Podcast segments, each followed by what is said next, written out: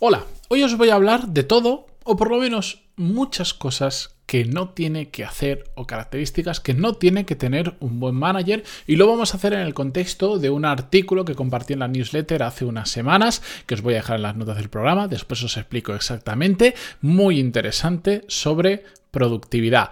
Atentos que empezamos con el episodio 1065, pero antes de empezar, música épica, por favor.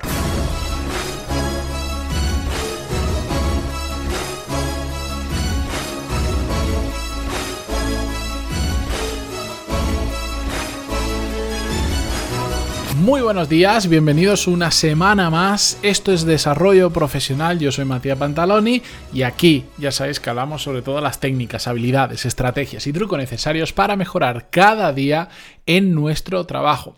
Como os decía al inicio, hace apenas creo que dos o tres semanas compartí a través de la newsletter un artículo muy interesante que por cierto os voy a dejar en las notas del programa. Entráis en pantaloni.es barra 1065, que es el número del episodio, y em, podéis ver las notas de... Bueno, si ponéis el número del episodio final vais a acceder siempre a las notas de cualquiera de los episodios que queráis. Ahí os dejo el enlace y también os recomiendo que os apuntéis a la newsletter. Ya compartí algunas reflexiones sobre este artículo eh, hace dos, tres semanas. Si queréis recibir la newsletter donde comparto cosas como esta, herramientas, eh, técnicas, cualquier cosa relacionada con desarrollo profesional que no digo en el podcast, pero que quiero compartir con vosotros, eh, podéis apuntaros en pantaloni.es, ¿de acuerdo?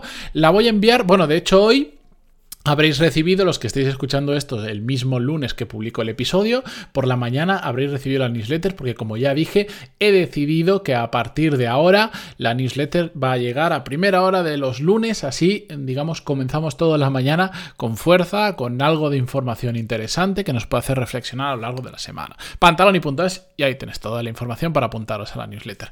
La cuestión es un artículo que me pareció muy interesante, a pesar de que no estoy del 100, al 100% de acuerdo con todo lo que dice, pero sí con la mayoría. Y encima viene de una persona a la que yo tengo eh, una mezcla de respeto y admiración porque he tenido la gran suerte de conocerla en persona. He hablado unas cuantas veces con él, es Eduardo Manchón, que para poneros en contexto es eh, el creador de una empresa que se llamaba Panoramio, que lo que hacía era mostrar en, lo cuento como anécdota, pero para que sepáis quién es este señor, eh, mostraba, ¿os acordáis fotos en Google Maps antes?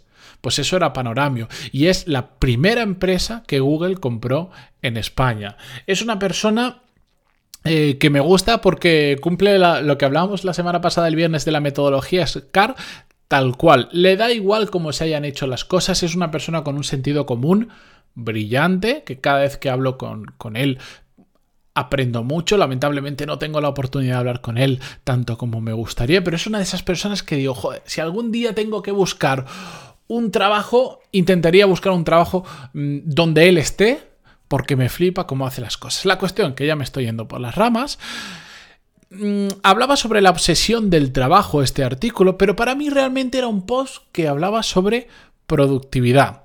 Y dentro de todo lo que comenta, eh, para este episodio he decidido quedarme con un fragmento que si me permitís durante un minuto os lo voy a leer y a partir de ahí eh, os doy mi opinión.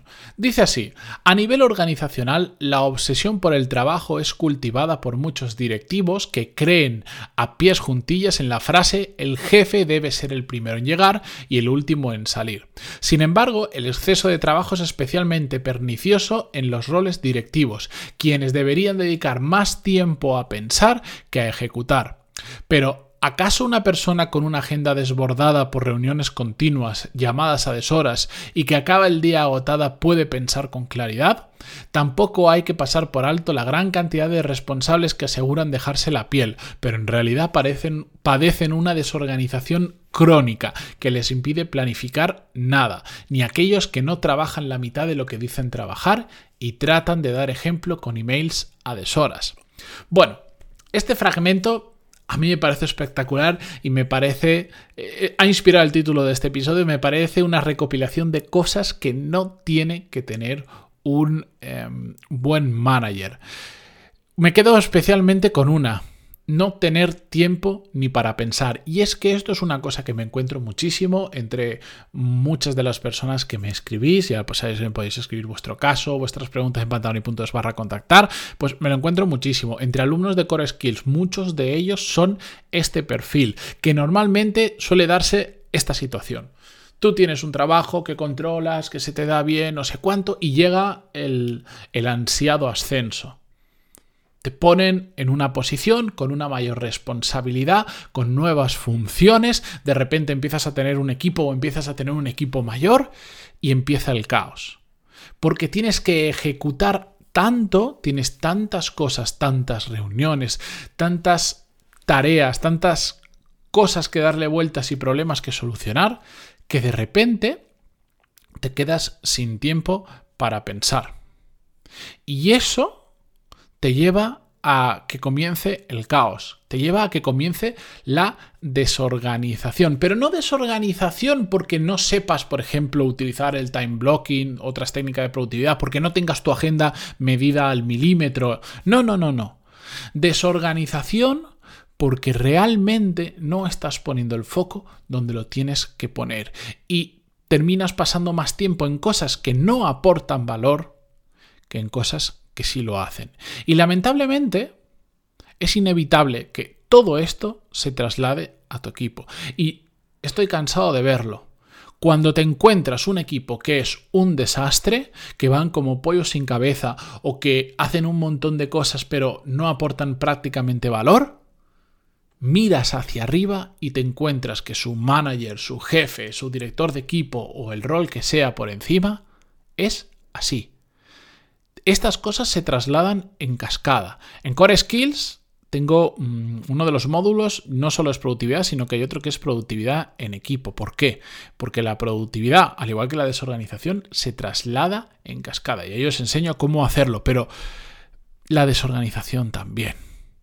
Y esa falsa sensación que comenta en el artículo, muy bien nombrado, de dejarse la piel, es lo que yo he denominado, y me habréis escuchado hablar muchísimas veces, como el síndrome del ocupado. Estas personas que están todo el día a tope, que no tienen ni un segundo para descansar, pero que realmente no están rindiendo. Yo siempre pongo el ejemplo de todos tenemos a alguien que conocemos que está todo el puñetero día al teléfono. Todo el día todo el día y dices, parece que esté trabajando muchísimo, pero después te das cuenta de que tampoco está haciendo tanto y las cosas que son realmente importantes las está mm, dejando de lado. Y todo esto nace, uno, porque nos vemos desbordados por el trabajo y eso hace que no nos podamos parar a pensar. No solo pararnos a pensar en qué es lo importante para la empresa, cómo puedo añadir más valor, eh, pensar de forma estratégica, visión macro de la que he hablado un montón de veces, sino pararnos a pensar y decir, ¿es normal que esté trabajando de esta forma? ¿Es normal la agenda que tengo? ¿Es normal que haya días donde literalmente no me puedo parar a trabajar porque solo tengo reuniones. ¿Es normal que mi teléfono esté sonando cada 10 minutos? No tenemos tiempo ni para eso. Y otro problema que existe, y este, este es, curiosísimo, es el de las, de las falsas apariencias. Lamentablemente sigue existiendo en mi cabeza que, que, yo considero que estamos en una sociedad avanzada donde nos importa relativamente poco lo que piensen los demás y preferimos que nuestros resultados hablen por nosotros, sé que no es así. Existe el mundo de las falsas apariencias, como por ejemplo el de los emails a deshoras. Hay que. Yo sé, sé que quien envía emails a deshoras simplemente para parecer que está trabajando mucho o casi dice, bueno, lo puedo enviar ahora, por decirlo, a las 5 de la tarde, pero bueno, ya lo dejo más adelante. Igual lo hacen hasta inconscientemente y lo envío a las 10 de la noche antes de irme a dormir desde el teléfono porque yo qué sé. Y y, entonces parece que estás trabajando hasta las 10. O lo mismo ocurre con el tema de, ser el último en salir. Yo esto lo he visto hace tiempo y lo he comentado muchas veces con gente de, de mi entorno, que hay muchas personas que, por ejemplo, la hora de salir viene dictada por la hora en la que salen determinadas otras personas en la empresa. En plan, hasta que esta persona no se vaya, no necesariamente tiene que ser su jefe, sino personas relevantes en la empresa. Yo no me voy por el que van a decir.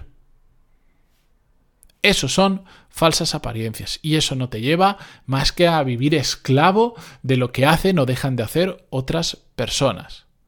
Y es que, por ejemplo, esto que os contaba ahora, este caso, es absolutamente estúpido porque es confundir lo que está bien y lo que está mal.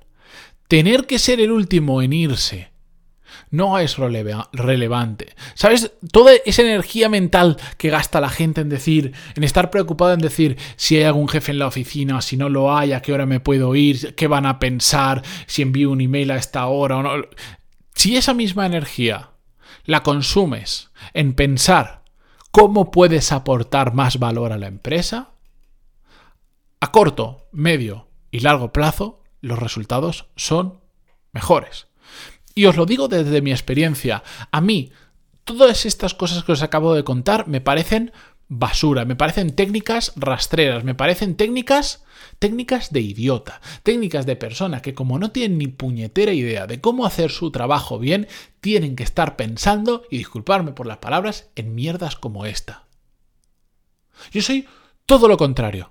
Me da exactamente igual las apariencias. Me da igual si me voy a las 2 del mediodía y tengo un jefe delante. Me da exactamente... Ya, primero ya me he preocupado yo en estar en un entorno profesional donde irte después del que el jefe no se valore como algo bueno. Ya me he molestado en eso, que ya es. Y segundo, es que me da igual. Me da igual, porque ¿sabéis cómo demuestro yo mi trabajo? Con lo que aporto. Y sinceramente, me ha funcionado.